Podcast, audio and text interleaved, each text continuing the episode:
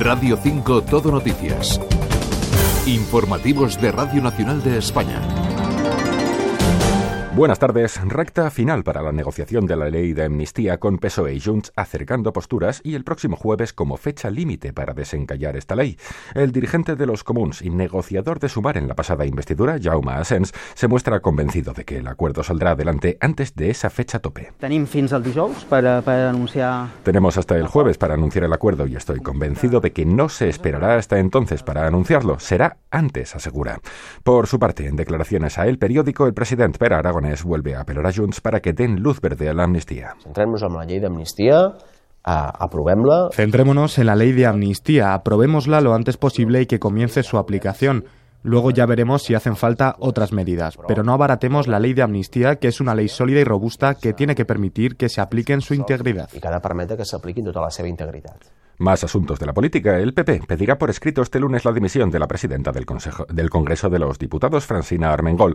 Su portavoz Miguel Tellado no ahorra motivos. El Grupo Parlamentario Popular registrará mañana en el Congreso de los Diputados un escrito pidiendo la dimisión inmediata de la presidenta del Congreso, de la señora Francina Armengol. La respuesta del PSOE llega hoy desde Euskadi. El líder de los socialistas vascos y candidato al Endacari, Eneco Andueza, apunta al propio Tellado que, asegura, aparece en el sumario del caso Coldo. Ni una sola lección del señor Feijó, que es quien a día de hoy tiene que dar explicaciones, porque su número dos aparece en ese sumario. En crónica de sucesos, muere apuñalado en Sevilla un joven de 21 años. Hay un detenido, Carmen Lanús. Según los testigos, el detenido de muy corta edad habría intentado robar un patinete al fallecido, que se había resistido, resultando apuñalado en el forcejeo. Fueron los vecinos del barrio de Santa Clara, donde ha tenido lugar la agresión, quienes dieron la voz de alarma hacia las 8 de esta mañana. Al llegar al lugar, los agentes encontraron al presunto agresor todavía en la zona, y los servicios de emergencias solo pudieron confirmar la muerte del joven. Y detienen al responsable de una minería de criptomonedas en Ripollet, en Barcelona.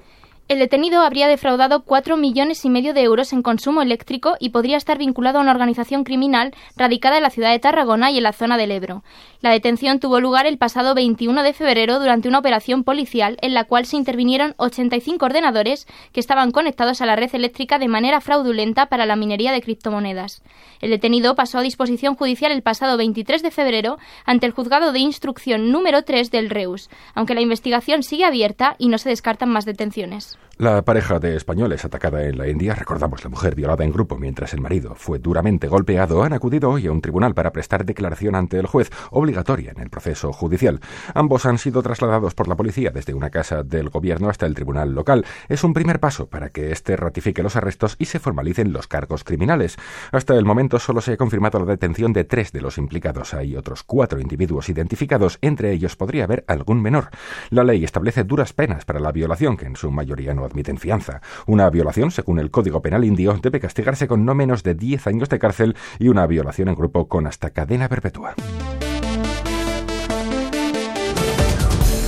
En los deportes, fútbol, recta final del primer partido del domingo en Primera División en la Cerámica. Juegan Villarreal y Granada. Hola, Juan Francisco Roca.